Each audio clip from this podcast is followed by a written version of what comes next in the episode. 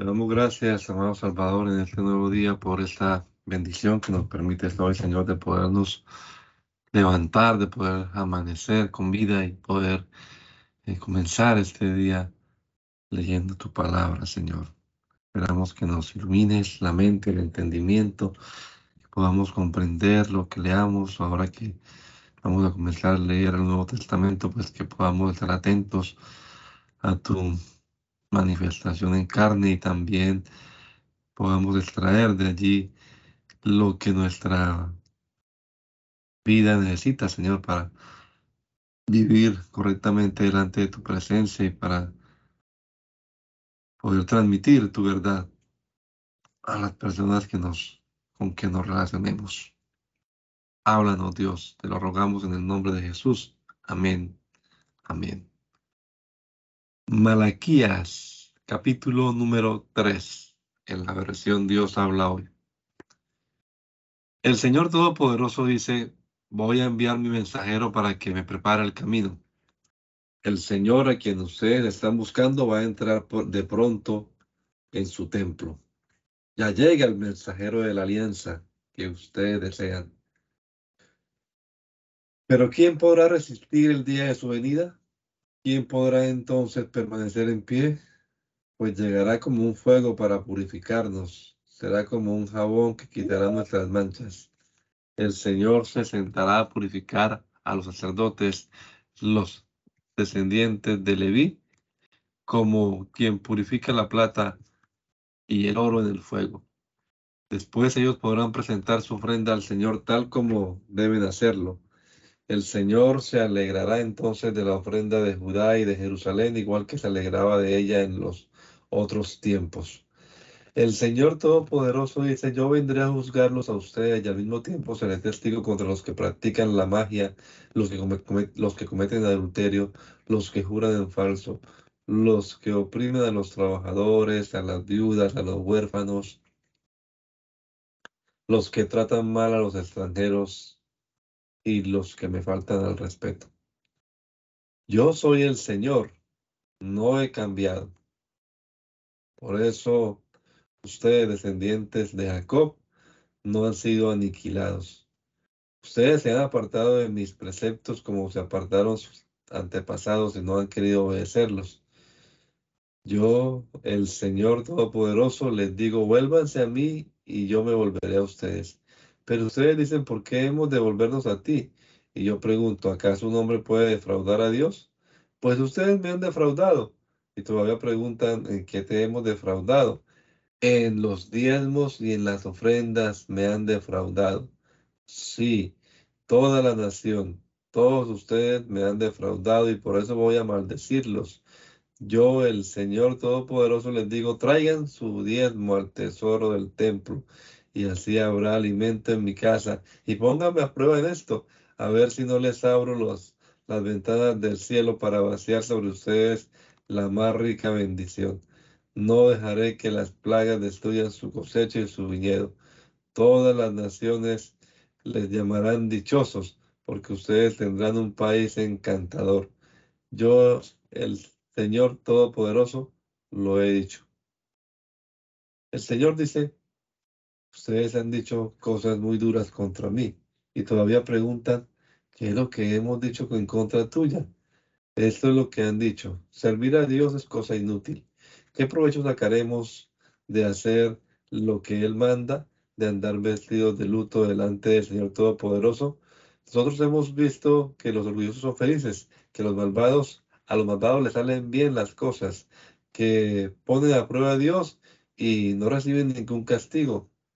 Los que honran a Dios hablaron entonces entre sí y el Señor escuchó con atención lo que decían.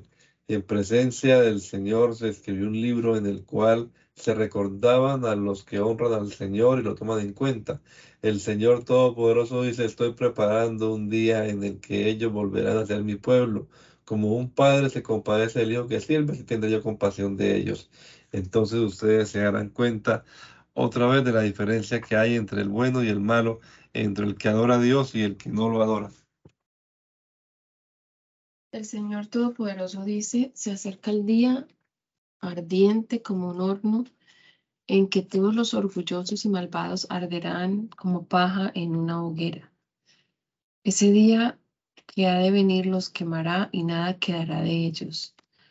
Pero para ustedes que me honran, mi justicia brillará como la luz del sol, que en sus rayos trae salud. Y ustedes saltarán de alegría como becerros que salen del establo. En ese día que estoy preparando, ustedes pisotearán a los malvados como si fueran polvo. Acuérdense de la ley que le di a mi siervo Moisés en el monte Oreb. Eran preceptos y mandatos que todo Israel debía obedecer. Miren ustedes, voy a enviarles al profeta Elías antes que llegue el día del Señor, que será un día grande y terrible. Y él hará que padres e hijos se reconcilien lo contrario, vendré y castigaré su país, destruyéndolo por completo. Mateo. Esta es una lista de los antepasados de Jesucristo que fue descendiente de David y de Abraham. Abraham, padre de Isaac, este lo fue de Jacob y este de Judá y sus hermanos. Judá fue padre de Fares y de Sera, y su madre fue Tamar. Fares fue padre de Ersón, y este de Aram. Aram fue padre de Aminadab, este lo fue de Naasón, y este de Salmón. Salmón fue padre de Boaz, cuya madre fue Rahab. Boaz fue padre de Obed, cuya madre fue Ruth. Obed fue padre de Jesé, y Jesé fue padre del rey David. El rey David fue padre de Salomón, cuya madre fue la que había sido esposa de Urias. Salomón fue padre de Roboam, este lo fue de Abías y este de Asa. Asa fue padre de Josafat, este lo fue de Joram y este de Osías. Osías fue padre de Jotam, este lo fue de Acaz y este de Ezequías. Ezequías fue padre de Manasés, este lo fue de Amón y este de Josías. Josías fue padre de Jeconías y de sus hermanos en el tiempo en que los israelitas fueron llevados cautivos a Babilonia. Después de la cautividad, Jeconías fue padre de Salatiel y este de Zorobabel. Zorobabel fue padre de Abiud y este lo fue de Eliakim y, de y este de Azor. Azor fue padre de Sadoc, este lo fue de Akim y este de Eliud. Eliud fue padre de Eleazar, este lo fue de Matán y este de Jacob. Jacob fue padre de José, el marido de María, y ella fue madre de Jesús, al que llamamos el Mesías. De modo que hubo 14 generaciones desde Abraham hasta David, 14 desde David hasta la cautividad de los israelitas de Babilonia y otros 14 desde la cautividad hasta el Mesías. El origen de Jesucristo fue este. María, su madre, estaba comprometida para casarse con José, pero antes que vivieran juntos se encontró encinta por el poder del Espíritu Santo. José, su marido, que era un hombre justo, no quería anunciar públicamente a María, decidió separarse de ella en secreto. Ya había pensado hacerlo así cuando un ángel del Señor se le apareció en sueños y le dijo, José, descendiente de David, no tengas miedo de tomar a María por esposa, porque su hijo lo ha concebido por el poder del Espíritu Santo. María tendrá un hijo y le pondrás por nombre Jesús. Se llamará así porque salvará a su pueblo de sus pecados. Todo esto sucedió para que se cumpliera lo que el Señor había dicho por medio del profeta. La Virgen quedará encinta y tendrá un hijo al que pondrán por nombre Emanuel que significa Dios con nosotros. Cuando José despertó del sueño, hizo lo que el ángel del Señor le había mandado y tomó a María por esposa. Y sin haber tenido relaciones conyugales, ella dio a luz a su hijo, al que José puso por nombre Jesús. Jesús nació en Belén, un pueblo de la región de Judea, en el tiempo en que Herodes era rey del, del país. Llegaron por entonces a Jerusalén unos sabios del oriente que se dedicaban al estudio de las estrellas y preguntaron, ¿dónde está el rey de los judíos que ha nacido? Pues vivimos, pues vimos salir su estrella y hemos venido a adorarlo. El rey Herodes se inquietó mucho al oír esto y lo mismo les pasó a todos los habitantes de Jerusalén. Mandó el rey llamar a todos los jefes de los sacerdotes y a los maestros de la ley y les preguntó dónde había de nacer el Mesías. Ellos le dijeron, en Belén de Judea, porque así lo escribió el profeta. En cuanto a ti, Belén de la tierra de Judá, no eres la más pequeña entre las principales ciudades de esa tierra, porque de ti saldrá un gobernante que guiará a mi pueblo Israel. Entonces, entonces Herodes llamó en secreto a los sabios y se informó por ellos del tiempo exacto en que había aparecido la estrella. Luego los mandó a Belén y les dijo, vayan allá y averigüen todo lo que puedan, lo que puedan acerca de, ese niño y, y cuando lo encuentren avísenme para que yo también vaya a rendirle homenaje. Con estas indicaciones del, rey, los sabios se fueron y la estrella que había visto salir iba delante de ellos hasta que por fin se detuvo sobre el lugar donde estaba el niño. Cuando los sabios vieron la estrella, se alegraron mucho Luego entraron en la casa y vieron al niño con María, su madre, y arrodillándose le rindieron homenaje, homenaje. Abrieron sus cofres y le ofrecieron oro, incienso y mirra. Después, después advertidos en sueños de que no debían volver a donde estaba Herodes, regresaron a su tierra por otro camino. Cuando ya los, los sabios se habían ido, un ángel del Señor se le apareció en sueño a José y le dijo, levántate, toma al niño y a su madre y huye a Egipto. Quédate allí hasta que yo te, avise, porque Herodes va a buscar el niño para matarlo. José se levantó y tomó, y tomó al niño y a su madre y salió con ellos de noche camino de Egipto, donde estuvieron hasta que murió Herodes. Esto sucedió para que se cumpliera, lo que el Señor había dicho por medio del profeta. De Egipto llamé a mi hijo.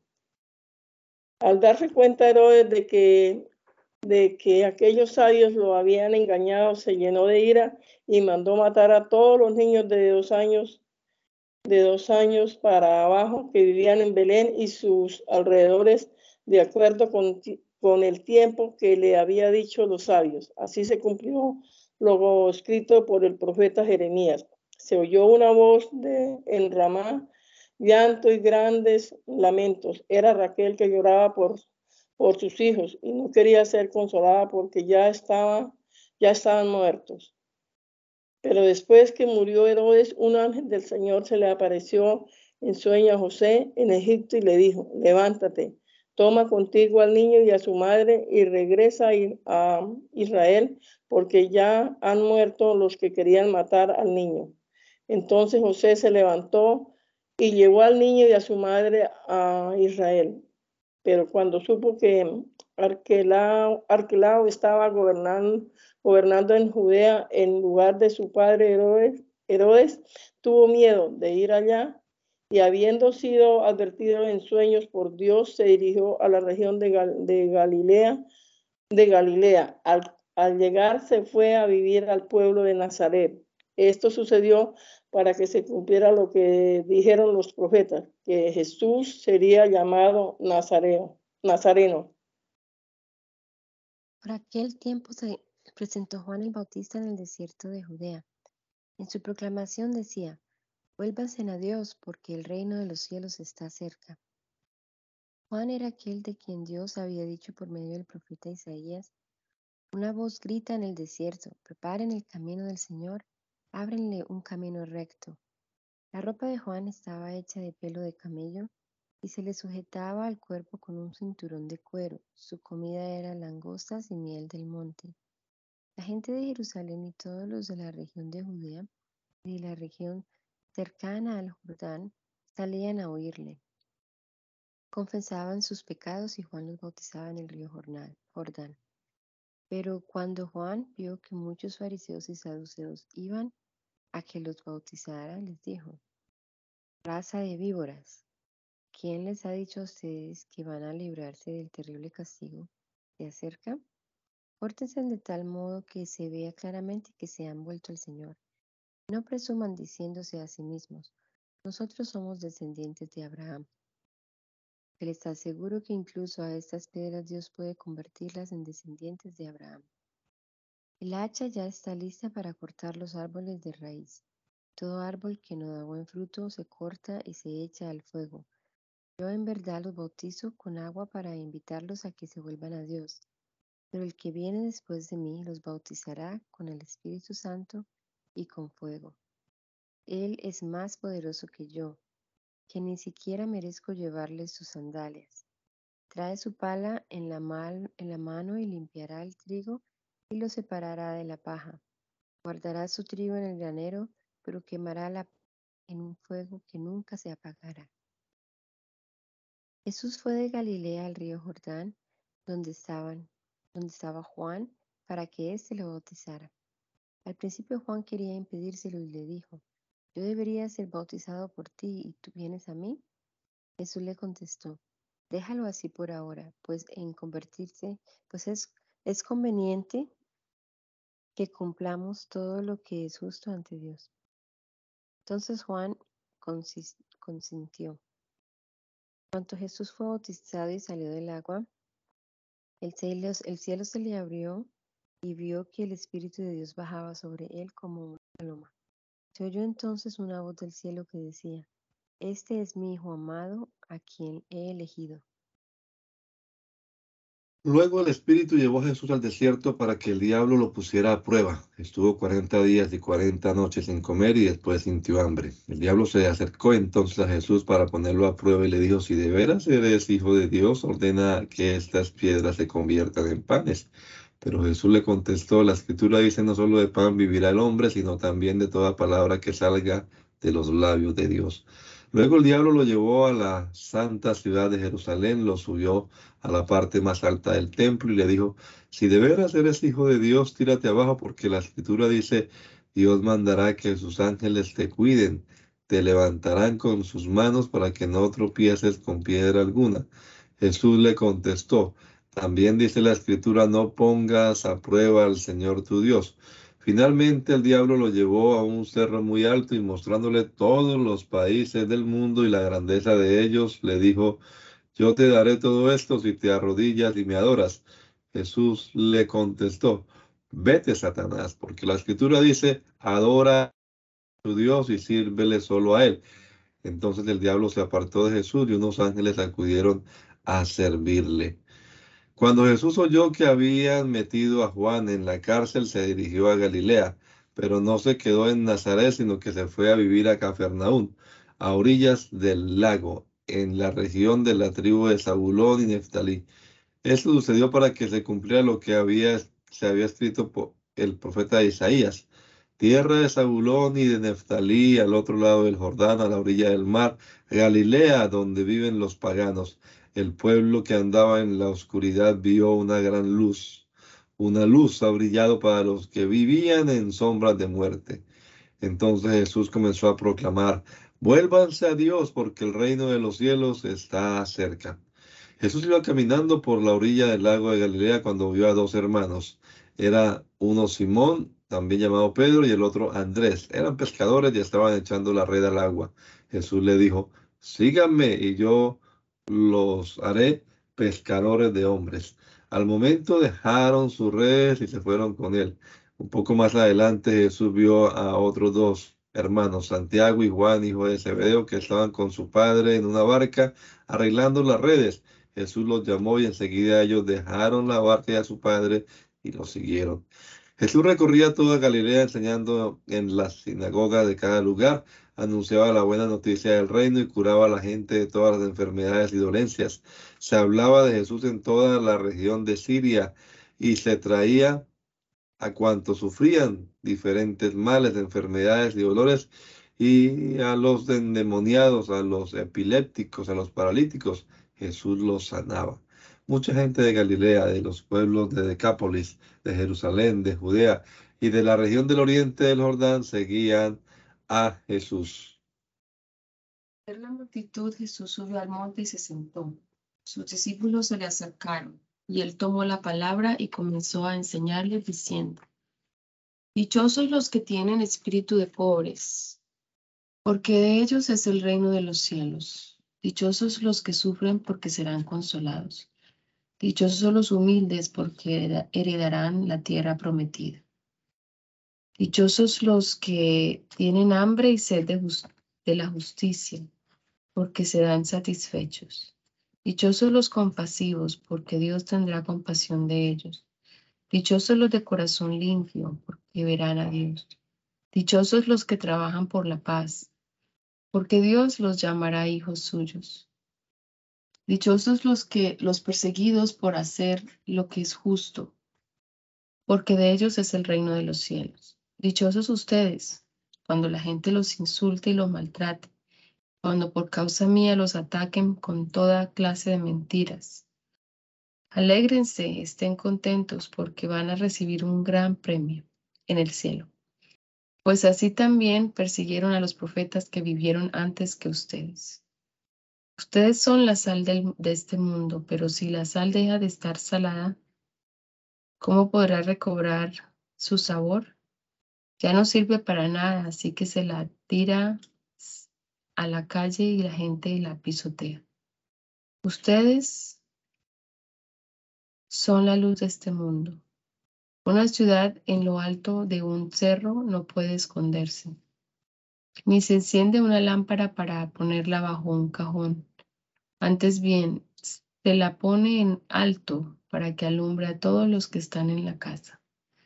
Del mismo, procuren ustedes que su luz brille delante de la gente, para que, viendo el bien que ustedes hacen, todos alaben a su Padre que está en el cielo. No crean ustedes que yo he venido a suprimir la ley o los profetas. No he venido a ponerles fin, sino a darles su pleno valor. Pues les aseguro que mientras existan el cielo y la tierra, no se le quitará a la ley ni un punto ni una letra, hasta que todo llegue a su cumplimiento. Por eso el que no obedece uno de los mandatos de la ley, aunque sea el más pequeño, ni enseña a la gente a obedecerlo, a obedecerlo, será considerado el más pequeño en el reino de los cielos. Pero el que los obedece y enseña a otros a hacer lo mismo, será considerado grande en el reino de los cielos. Porque les digo a ustedes que si no supieran, si no superan a los maestros de la ley y a los fariseos en hacer lo que es justo ante Dios, nunca entrarán en el reino de los cielos. Ustedes han oído que a sus antepasados se les dijo, no mates, pues el que mate será condenado. Pero yo les digo que cualquiera que se enoje con su hermano será condenado.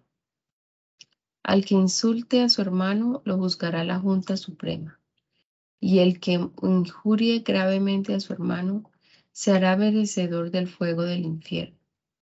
Así que si al llevar tu ofrenda al altar te acuerdas de que tu hermano tiene algo contra ti, deja tu ofrenda allí mismo delante del altar y ve primero a ponerte en paz con tu hermano. Entonces podrás volver al altar y presentar tu ofrenda. Si alguien te lleva a juicio, ponte de acuerdo con él mientras todavía estés a tiempo, para que no te entregue al juez. Porque si no, el juez te entregará a los guardias y te meterán en la cárcel. Te aseguro que no saldrás de allí hasta que pagues el último centavo. Ustedes han oído que se dijo, no cometas adulterio. Pero yo les digo que cualquiera que mira con deseo a una mujer ya cometió adulterio con ella en su corazón. Así pues, si tu ojo derecho te hace caer en pecado, sácatelo y échalo de lejos de ti. Es mejor que pierdas una sola parte de tu cuerpo y no que todo tu cuerpo sea arrojado al infierno. Y si tu mano derecha te hace caer en pecado, córtatela y échala lejos de ti. Es mejor que pierdas una sola parte de tu cuerpo y no que todo tu cuerpo vaya a parar al infierno. También se dijo, cualquiera que se divorcie de su esposa debe darle un certificado de divorcio. Pero yo les digo que si un hombre se divorcia de su esposa, a, no ser en el caso de una unión ilegal, la pone en peligro de cometer adulterio.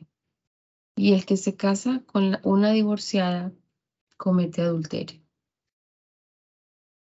También han oído ustedes que se le dijo a los antepasados, no dejes de cumplir lo que hayas ofrecido al Señor bajo juramento.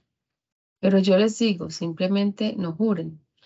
No juren por el cielo, porque es el trono de Dios, ni por la tierra, porque es el estrado de sus pies, ni por Jerusalén, porque es la ciudad del gran rey. Ni juren ustedes tampoco por su propia cabeza, porque no pueden hacer blanco o negro, ni un solo cabello. Baste con decir claramente sí o no. Pues lo que se aparta de esto es malo. Ustedes han oído que se dijo ojo por ojo y diente por diente. Pero yo les digo, no resistas al que te haga algún mal. Al contrario, si alguien te pega en la mejilla derecha, ofrécele también la otra. Si alguien te demanda y te quiere quitar la camisa, déjale que se lleve también tu capa. Si te obligan a llevar, a carga una milla, llévala dos. A cualquiera que te pida algo, ya dáselo. Y no le vuelvas la espalda al que te pida prestado. También han oído que se dijo, ama a tu prójimo y odia a tu enemigo. Pero yo les digo, amen a sus enemigos y oren por quienes los persiguen. Así ustedes serán hijos de su Padre que está en el cielo, pues Él hace que su sol salga sobre malos y buenos y manda la lluvia sobre justos e injustos. Porque si ustedes aman solamente a quienes los aman, ¿qué premio recibirán? Hasta los que cobran impuestos para Roma se portan así. Y si saludan solamente a sus hermanos, ¿qué hacen de extraordinario? Hasta los paganos se portan así. Sean ustedes perfectos, como su Padre que está en el cielo es perfecto. No hagan sus buenas obras delante de la gente solo para que los demás los vean. Si lo hacen así, su Padre que está en el cielo no les dará ningún premio. Por eso, cuando usted ayudes a los necesitados, no lo publiques a los cuatro vientos como hacen los hipócritas en las sinagogas y en las calles para que la gente hable bien de ellos. Les aseguro que con eso ya tienen su premio. Cuando tú ayudes a los necesitados, no se lo cuentes ni siquiera a tu amigo más íntimo. Hazlo en secreto y tu Padre que te ve lo que haces en secreto te dará tu premio. Cuando ustedes oren, no sean como los hipócritas a quienes les gusta orar de pie en las sinagogas y en las esquinas de las plazas para que la gente lo vea. Les, aseguro que, les aseguro que con eso ya tienes su premio. Pero tú cuando ores, entra en tu cuarto, cierra la puerta y ora a tu Padre en secreto. Y tu Padre que ve los, eh, lo que haces en secreto te dará tu premio. Y al orar no repitan ustedes palabras inútiles como hacen los paganos que se imaginan que cuando, cuanto más hablen, más caso les hará Dios. No sean como ellos porque su Padre ya sabe lo que ustedes necesitan antes que se lo pidan. Ustedes deben orar así. Padre nuestro que estás en el cielo, santificado sea tu nombre. Venga tu reino. Hágase tu voluntad en la tierra así como se hace en el cielo. Danos hoy el pan que necesitamos. Perdónanos el mal que hemos hecho, así como nosotros hemos perdonado a los que nos han hecho mal. No nos expongas a la tentación, sino líbranos del maligno.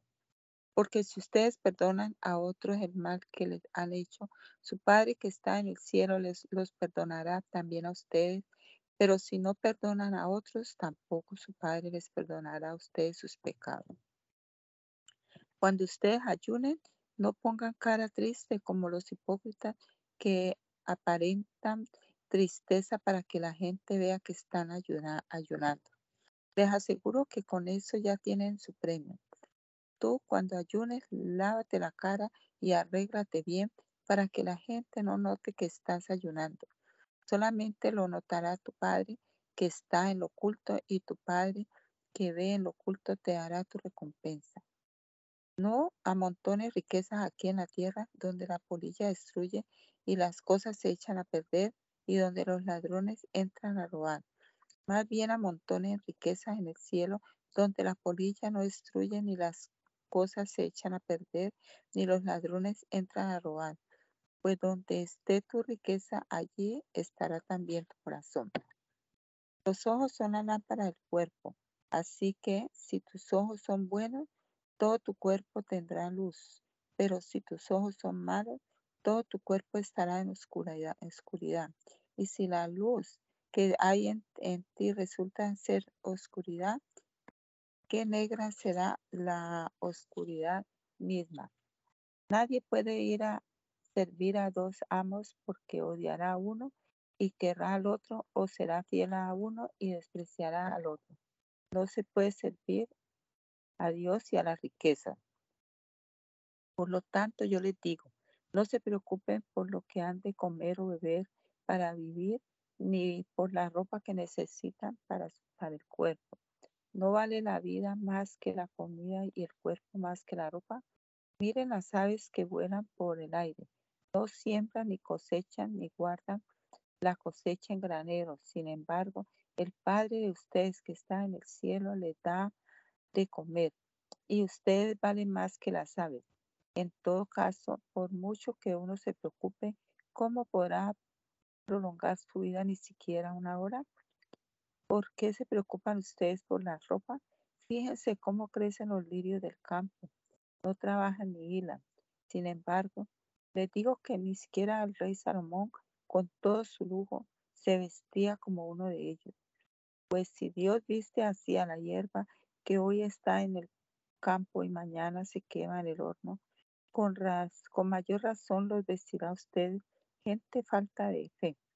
Así que no se preocupen preguntándose, ¿qué vamos a comer? ¿O qué vamos a beber? ¿O con qué vamos a vestirnos?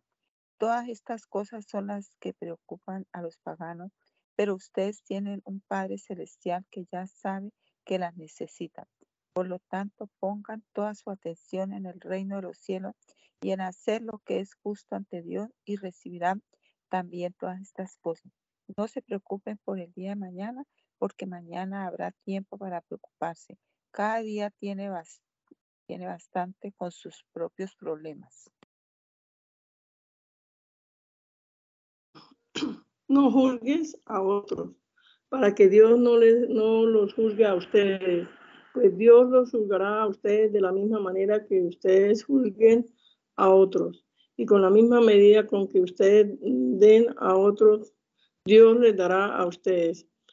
¿Por qué te pones a mirar la, astilla que tiene su, tu hermano en el ojo y no te fijas en el tronco que tú tienes en el tuyo?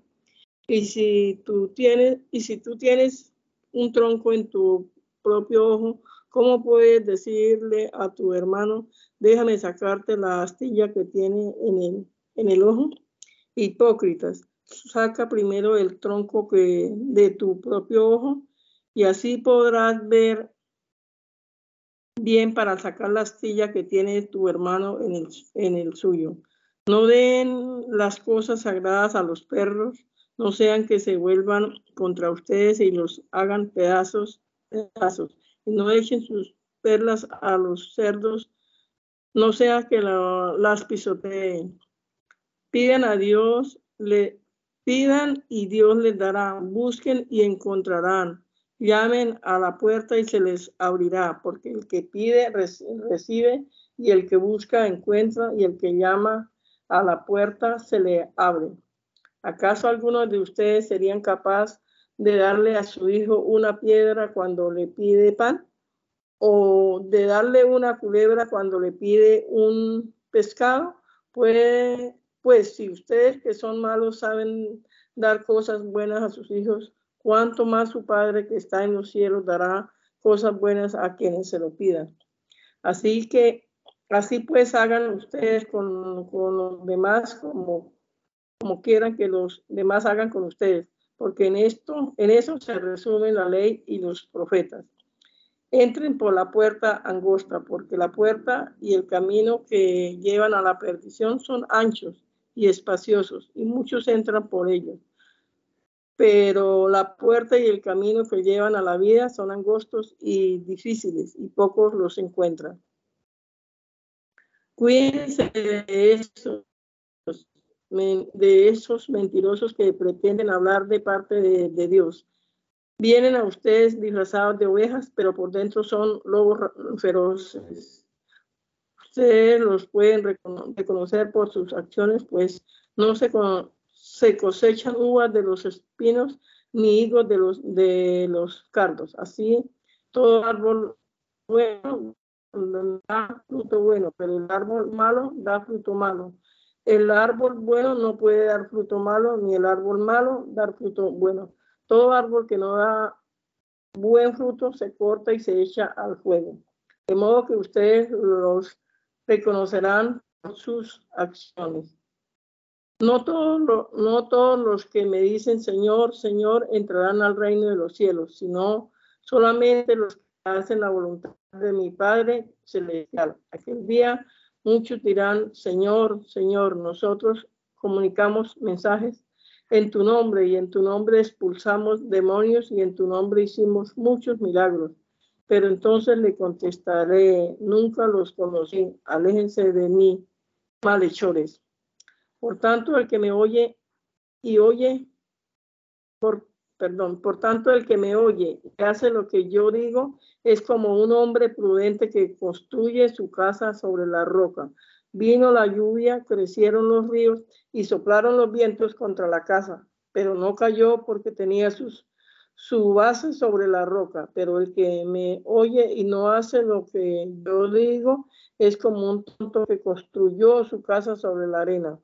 Vino la lluvia, crecieron los ríos, soplaron los vientos y la casa se vino abajo. Fue un gran desastre. Cuando Jesús terminó de hablar, toda la gente estaba admirada de cómo les enseñaba, porque lo hacía con plena autoridad y no como sus maestros de la ley. Cuando Jesús bajó del monte, mucha gente lo siguió. En esto se le acercó un hombre enfermo de lepra, el cual se puso de rodillas delante de él y le dijo, Señor, si quieres puedes limpiarme de mi enfermedad. Jesús lo tocó con la mano y dijo, quiero, queda limpio. Al momento el leproso quedó limpio de su enfermedad. Jesús añadió, mira, no se lo digas a nadie, solamente ve y preséntate al sacerdote y lleva la ofrenda que ordenó Moisés para que conste ante los sacerdotes.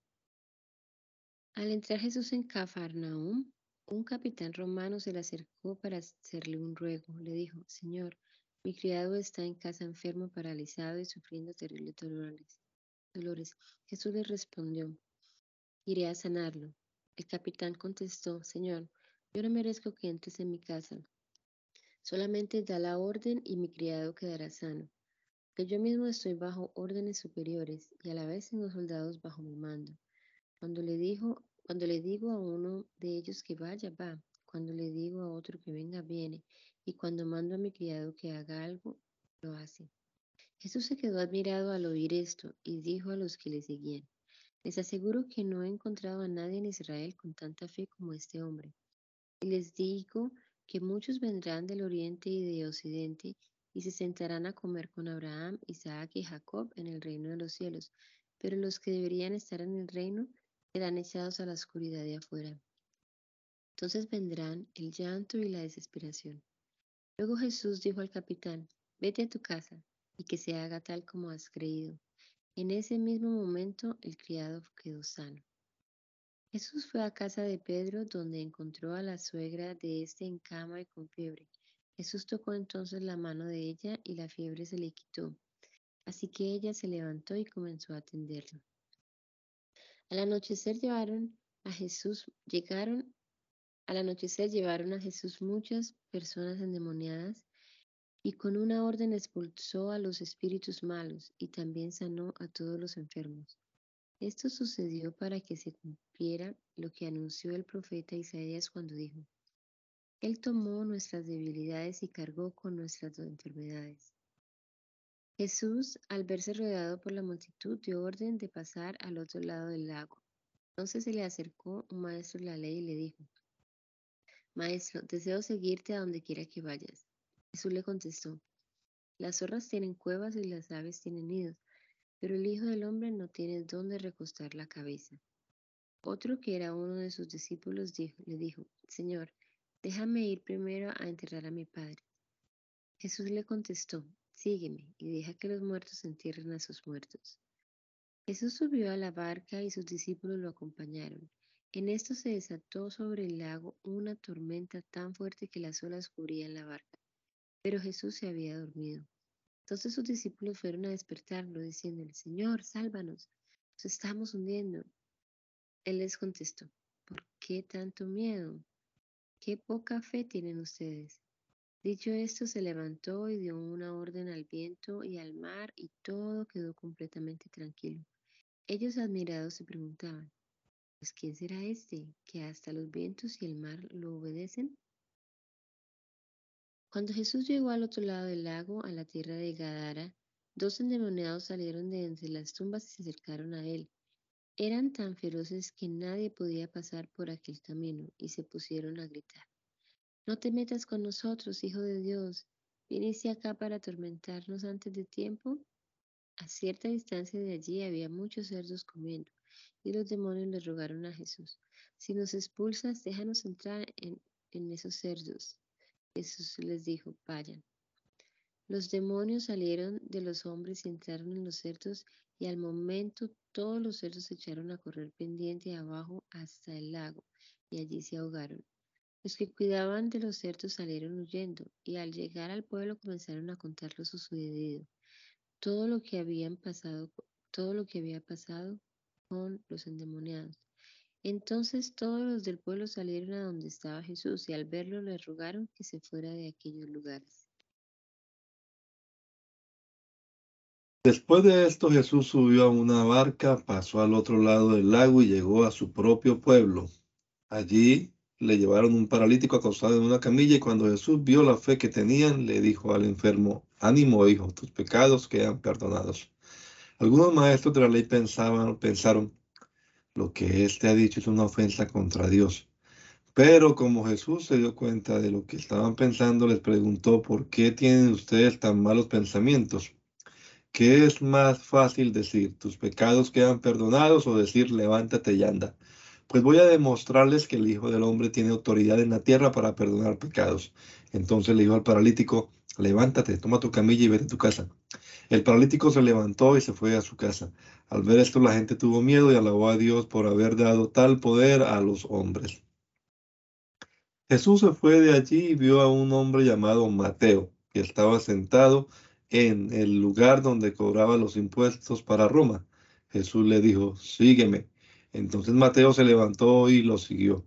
Sucedió que Jesús estaba comiendo en la casa y muchos de los que cobraban impuestos para Roma y otra gente mala, de mala fama, llegaron y se sentaron también a la mesa junto con Jesús y sus discípulos. Al ver esto, los fariseos preguntaron a los discípulos cómo es que su maestro come con cobradores de impuestos y pecadores. Jesús lo oyó y les dijo, los que están buenos y sanos no necesitan médico, sino los enfermos. Vayan y aprendan el significado de estas palabras. Lo que quiero es que sean compasivos y, que y no que ofrezcan sacrificios. Pues yo no he venido a llamar a los justos, sino a los pecadores. Los seguidores de Juan el Bautista se acercaron a Jesús y le preguntaron, nosotros y los fariseos ayunamos mucho, ¿por qué tus discípulos no ayunan? Jesús les contestó, ¿acaso pueden estar tristes los invitados a una boda mientras el novio está con ellos? Pero llegará el momento en que se lleven al novio, entonces sí ayunarán.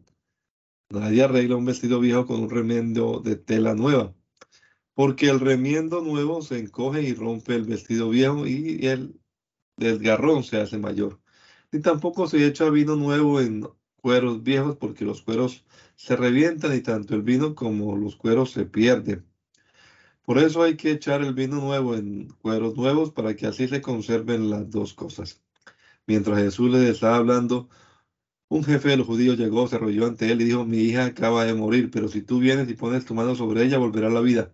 Jesús se levantó y acompañado de sus discípulos se fue con él. Entonces una mujer que desde hacía 12 años estaba enferma con derrames de sangre, se acercó a Jesús por detrás y le tocó el borde de la capa. Porque pensaba tan solo con que llegue a tocar su capa quedaré sana, pero Jesús se dio la vuelta, vio a la mujer y le dijo, ánimo hija, tu fe te ha, por tu fe ha sido sanada y desde aquel mismo momento quedó sana. Cuando Jesús llegó a casa del jefe de los judíos y vio a los músicos, que los músicos estaban preparados para ya para el entierro y que la lloraba a gritos, les dijo, sálganse de aquí, pues la muchacha no está muerta, sino dormida. La gente se rió de Jesús.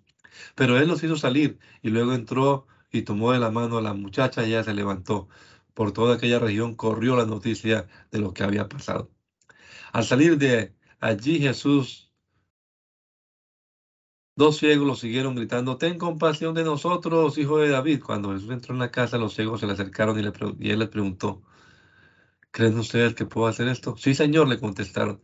Entonces Jesús les tocó los ojos y les dijo que se haga conforme a la fe que ustedes tienen. Y recobraron la vista. Jesús les advirtió mucho, procuren que no lo sepa nadie. Pero apenas salieron, contaron por toda aquella región lo que Jesús había hecho. Mientras los ciegos salían, algunas personas trajeron a Jesús un mudo que estaba endemoniado. En cuanto Jesús expulsó al demonio, el mudo comenzó a hablar. La gente admirada decía, nunca se ha visto en Israel una cosa igual. Pero los fariseos decían, es el propio jefe de los demonios quien le ha dado a ese poder de expulsarlos. Jesús recorría todos los pueblos y aldeas enseñando en las sinagogas de cada lugar, anunciaba la buena noticia del reino y curaba toda clase de enfermedades y dolencias. Al ver a la gente sintió compasión de ellos porque estaban cansados y abatidos como ovejas que no tienen pastor.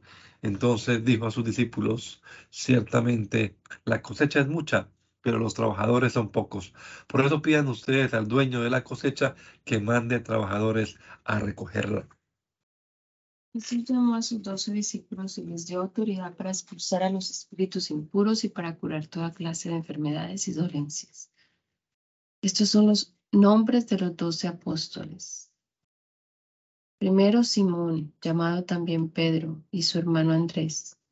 Santiago y su hermano Juan, hijos de Zebedeo.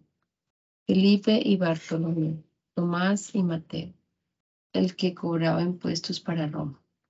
Santiago, hijo de Alfeo y Tadeo, Simón el cananeo y Judas Iscariote que después traicionó a Jesús. Jesús envió a estos doce con las siguientes instrucciones. No vayan a las regiones que los de los paganos ni entren en los pueblos de Samaria. Vayan más bien a las ovejas perdidas del pueblo de Israel. Vayan y anuncien que el reino de los cielos se ha acercado. Sanen a los enfermos, resuciten a los muertos, limpien de su enfermedad a los leprosos y expulsen a los demonios. Ustedes recibieron gratis este poder, no cobren tampoco por emplearlo. No lleven oro ni plata ni cobre ni provisiones para el camino. No lleven ropa de repuesto ni sandalias ni bastón, pues el trabajador tiene derecho a su alimento. Cuando lleguen ustedes a un pueblo o aldea, busquen alguna persona de confianza y quédense en su casa hasta que se vayan de allí. Al entrar en la casa, saluden a los que viven en ella. Si la gente de la casa lo merece, su deseo de paz se cumplirá. Pero si no lo merece, ustedes nada perderán.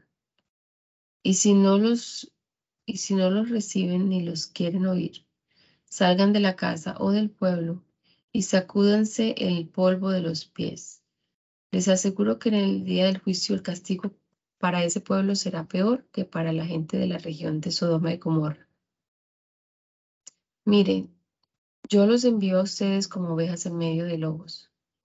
Sean como serpientes, aunque también sencillos como palomas. Tengan cuidado porque los entregarán a las autoridades, los golpearán en las sinagogas y hasta los presentarán ante gobernadores y reyes por causa mía. Así podrán dar testimonio de mí delante de ellos y de los paganos. Pero cuando los entreguen a las autoridades, no se preocupen ustedes por lo que han de decir o cómo han de decirlo, porque cuando les llegue el momento de hablar, Dios les dará las palabras, pues no serán ustedes quienes hablen, sino que el Espíritu de su Padre hablará por ustedes. Los hermanos entregarán a la muerte a sus hermanos, y los padres a sus hijos, y los hijos se volverán contra sus padres y los matarán. Todo el mundo los odiará a ustedes por causa mía, pero el que se mantenga firme hasta el fin se salvará. Cuando los persigan en, una ciudad, huyan a otra, pues les aseguro que el Hijo del Hombre vendrá antes que ustedes hayan recorrido todas las ciudades de Israel. Ningún discípulo es más que su maestro y ningún criado es más que su amo. El discípulo debe conformarse con llegar a ser como su maestro y al criado como su amo. Si al jefe de la casa lo llaman Belcebú, ¿qué dirán de los de su familia? No tengan pues miedo de la gente, porque no hay nada secreto que no llegue a descubrirse ni nada escondido que no llegue a saberse. Lo que les digo en la oscuridad, díganlo ustedes a la luz del día. Y lo que les digo en secreto, grítenlo desde las azoteas de las casas. No tengan miedo de, lo que, de los que matan el cuerpo, pero no pueden matar el alma. Teman más bien al que puede hacer perecer alma y cuerpo en el infierno. ¿No se venden dos pajarillos por una monedita? Sin embargo, ni uno de ellos cae a tierra sin que el Padre de ustedes lo permita. En cuanto a ustedes mismos, hasta los cabellos de la cabeza, Él los tiene contados uno por uno. Así que no tengan miedo, ustedes valen más que muchos pajarillos. Si alguien se declara a mi favor delante de los hombres, yo también me declararé a favor de él delante de mi Padre que está en el cielo. Pero al que me niegue delante de los hombres, yo también lo negaré delante de mi Padre que está en el cielo. No crean que yo he venido a traer paz al mundo. No he venido a traer paz, sino guerra. He venido a poner al hombre contra su padre, a la hija contra su madre, a la nuera contra su suegra de modo que los enemigos de cada cual serán sus propios parientes. El que quiere a su padre o a su madre más que a mí, no merece ser mío. El que quiere a su hijo o a su hija más que a mí, no merece ser mío. Y el que no toma su cruz y me sigue, no merece ser mío. El que trate de salvar su vida la perderá, pero el que pierda su vida por causa mía la salvará. El que los recibe a ustedes, me recibe a mí. Y el que me recibe a mí, recibe al que me envió.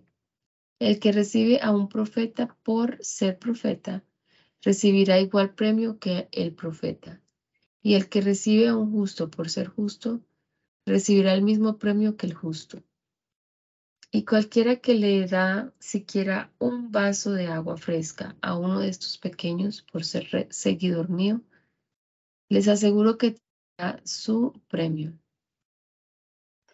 Cuando Jesús terminó de dar instrucciones a sus doce discípulos, se fue allí a enseñar y anunciar el mensaje en los pueblos de aquella región. Juan, que estaba en la cárcel, tuvo noticias de lo que Cristo estaba haciendo. Entonces envió a algunos de sus seguidores a que le preguntaran si él era de veras el que había de venir o si debían esperar a otro. Jesús les contestó, vayan y díganle a Juan lo que están viendo y oyendo. Cuéntenle que los ciegos ven, los cojos andan, los leprosos quedan limpios de su enfermedad, los sordos oyen, los muertos vuelven a la vida y a los pobres se les anuncia la buena noticia. Y dichoso aquel que no encuentre en mí motivo de tropiezo. Cuando ellos se fueron, Jesús comenzó a hablar a la gente acerca de Juan, diciendo, ¿qué salieron ustedes a ver al desierto? ¿Una caña sacudida por el viento? Y si no, ¿qué salieron a ver? ¿Un hombre vestido lujosamente? Ustedes saben que los que se visten lujosamente están en las casas de los reyes. En fin, ¿a qué salieron? ¿A ver a un profeta? Sí, de veras, y a uno de y a uno que es mucho más que profeta.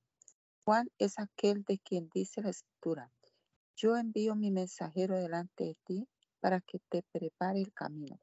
Les aseguro que Juan, entre todos los hombres, ninguno ha sido más grande que Juan el Bautista, y sin embargo, el más pequeño en el reino de los cielos es más grande que él. Desde que vino Juan el Bautista hasta ahora, el reino de los cielos sufre violencia y los que usan la fuerza pretenden acabar con él. Todos los profetas y la ley fueron solo un anuncio del reino hasta que vino Juan. Y si ustedes quieren aceptar esto, Juan es el profeta Elías que había de venir. Los que tienen oídos, oigan. ¿A qué compararé la gente de este tiempo? Se parece a los niños que se sientan a jugar en las plazas y gritan a sus compañeros. Tocamos la flauta, pero ustedes no bailaron. Cantaron más canciones tristes, pero ustedes no lloran. Porque vino Juan, que ni come ni bebe y dicen que tiene un demonio.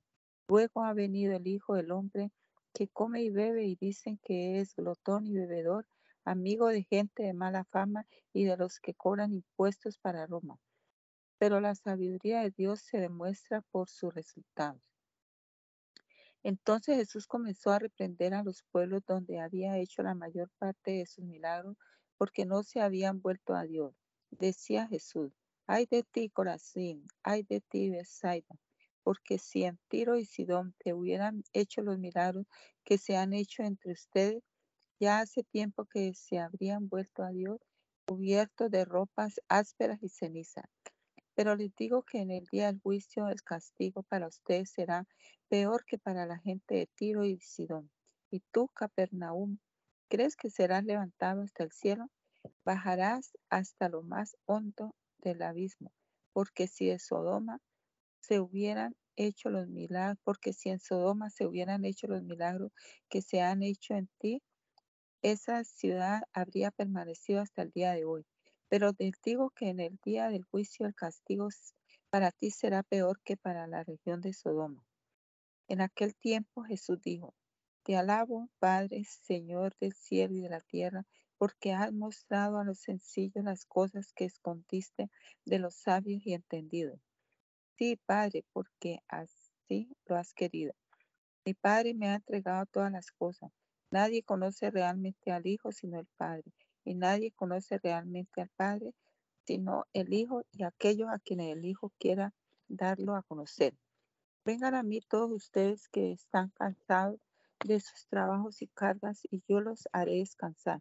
Acepten el yugo que les pongo y aprendan de mí que soy paciente y de corazón humilde. Así encontrarán, encontrarán descanso, porque el yugo que les pongo y la carga que les doy a llevar son ligeros.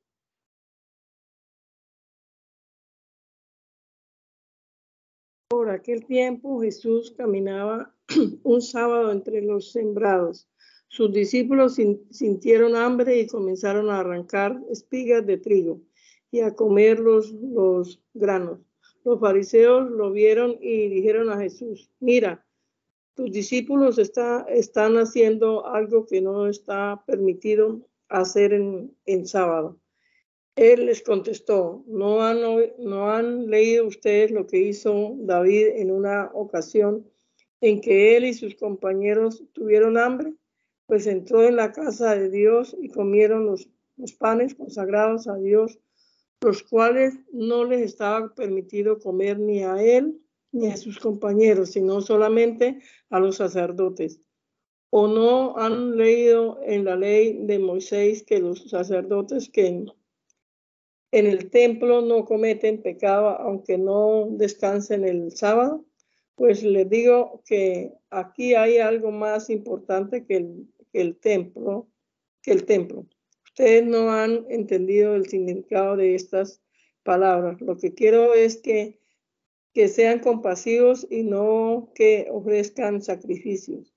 Si lo hubieran, si lo hubieran entendido, no, con, no condenarían a quienes no han cometido ninguna falta. Pues bien, el Hijo del Hombre tiene autoridad sobre el sábado. Jesús se fue de allí y entró en la sinagoga del, lugar. Había en ella un hombre que tenía una mano tullida y como buscaba algún pretexto para acusar a Jesús, le preguntaron, ¿está permitido sanar a un enfermo en sábado? Jesús le contestó, ¿quién de ustedes si tiene, si, quién de ustedes si tiene una oveja y se le cae a un pozo en sábado, no va y la sana? Pues cuánto más vale un hombre que una oveja. Por lo tanto, si está, si está permitido hacer el bien los sábados, si está permitido hacer el bien los sábados. Entonces le dijo aquel hombre, extiende la mano. El hombre, a, el hombre la extendió y le quedó tan sana como la otra. Pero cuando los fariseos salieron, comenzaron a hacer planes para matar a Jesús. Jesús al saberlo se fue de allí y mucha gente los, siguió. Jesús sanaba a todos los enfermos y les ordenaba que no hablaran de él en público. Esto fue para que se cumpliera, se cumpliera lo que anunció el profeta Isaías cuando, dijo, aquí está mi siervo a quien he escogido, mi amado a quien me, me deleito. Pondré sobre él mi espíritu y proclamará justicia a las naciones. No protestará ni gritará, ni gritará. Nadie oirá su voz en las calles. No romperá la caña quebrada, ni, ni apagará la, la mecha que apenas humea, hasta que haga triunfar la justicia. Y las naciones pondrán su esperanza en él. Llevaron a Jesús un hombre ciego y mudo que estaba endemoniado y Jesús le devolvió la vista y él hablaba. Y él habla. En todo ser preguntaban admirados, ¿será este el hijo de David? Al oír esto los fariseos dijeron, Beelzebú, el jefe de los demonios, es quien le ha dado a este hombre el poder de expulsar, expulsarlo, expulsarlos.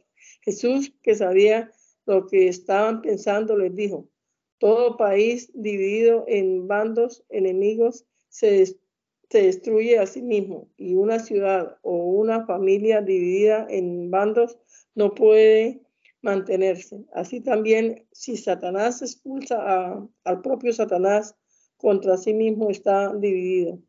¿Cómo pues mantendrá, mantendrá su poder? Ustedes dicen que yo expulso a los demonios por el poder de, de Belcebú. Pero si es así, ¿quién da a los seguidores de ustedes el poder para expulsarlos? Por eso ellos de mismos demuestran que ustedes están equivocados. Porque si yo expulso a los demonios por medio, de espíritu por, medio del Espíritu de Dios, eso significa, significa que el reino de los cielos ya ha llegado a ustedes. ¿Cómo podrá entrar a alguien en la casa de un hombre fuerte y robarle a sus, sus cosas si primero no lo, no lo ata? Solamente así podrá robárselas. El que no está a mi favor está en contra mía y el que conmigo no recoge, desparrama. Por eso lo les digo que Dios perdonará a los hombres todos los pecados y todo lo malo que digan, pero no les perdonará que con, que con sus palabras ofendan al Espíritu Santo. Dios perdonará incluso a aquel que diga algo contra el Hijo del Hombre, pero aquel, pero aquel, pero al que hable contra el Espíritu Santo no le perdonará ni, en el mundo presente ni en el venidero. Si el árbol es bueno, dará buen fruto. Si el árbol es malo, dará mal fruto, pues el árbol se conoce como por sus frutos. Raza de víboras. ¿Cómo pueden decir cosas buenas si ustedes mismos son malos? De lo que abunda el corazón habla la boca. El hombre bueno dice cosas buenas porque el bien está en él. El hombre malo dice cosas malas porque el mal está en él. Y yo les digo que en, que en el día del juicio todos tendrán que dar cuenta de cualquier palabra inútil que hayan pronunciado, pues por sus propias palabras serán juzgados y declarados inocente o culpable. Algunos de los fariseos y maestros de la ley dijeron entonces a Jesús, Maestro, queremos verte hacer alguna señal, señal milagrosa. Jesús le contestó, esta gente malvada e infiel pide una señal milagrosa, pero no va a dársele más señal que la, que la del profeta Jonás. Pues así como Jonás estuvo tres días y tres noches dentro del gran pez, así también el Hijo del Hombre estará tres días y tres noches dentro de la tierra.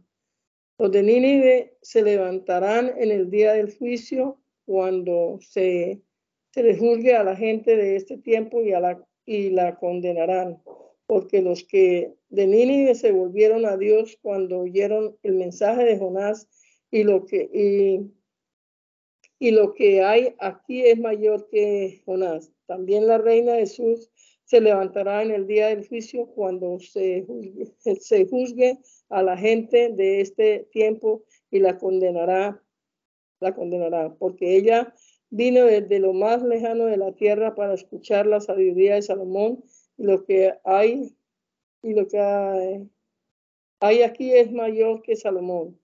Cuando un espíritu impuro sale de un hombre, anda por lugares secos buscando descanso y no le encuentra, no le encuentra pie, piensa, regresaré a mi casa de donde salí. Cuando regresa, encuentra a ese hombre como una casa desocupada, barrida y arreglada.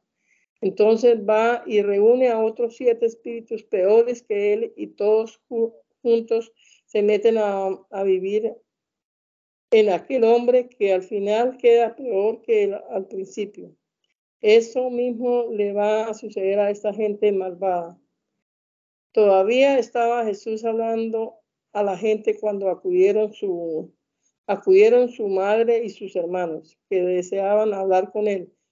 Como se queda, cómo se quedará, se quedaron fuera, alguien avisó a Jesús. Tu madre y tus hermanos están aquí ahí fuera y quieren hablar contigo. Pero él contestó al que le llevó el aviso, ¿quién es mi madre y quién son mis hermanos? Entonces señalando a sus discípulos dijo, estos son mi madre y mis hermanos, porque cualquiera que hace la voluntad de mi Padre que está en el cielo, ese es mi hermano, mi hermana y mi madre. Bendito Dios, te damos gracias por este momento que hemos pasado aquí leyendo tu palabra, Señor, recordando tus dichos, tus actos aquí en esta tierra, Señor. Y nos encomendamos hoy a ti en este día, Señor, todo lo que vamos a hacer. Que seas tú guiándonos, Señor, que seas tú orando, que seas tú dirigiéndonos en todo, Padre bendito, te lo rogamos en el nombre poderoso de Jesús. Amén. Amén.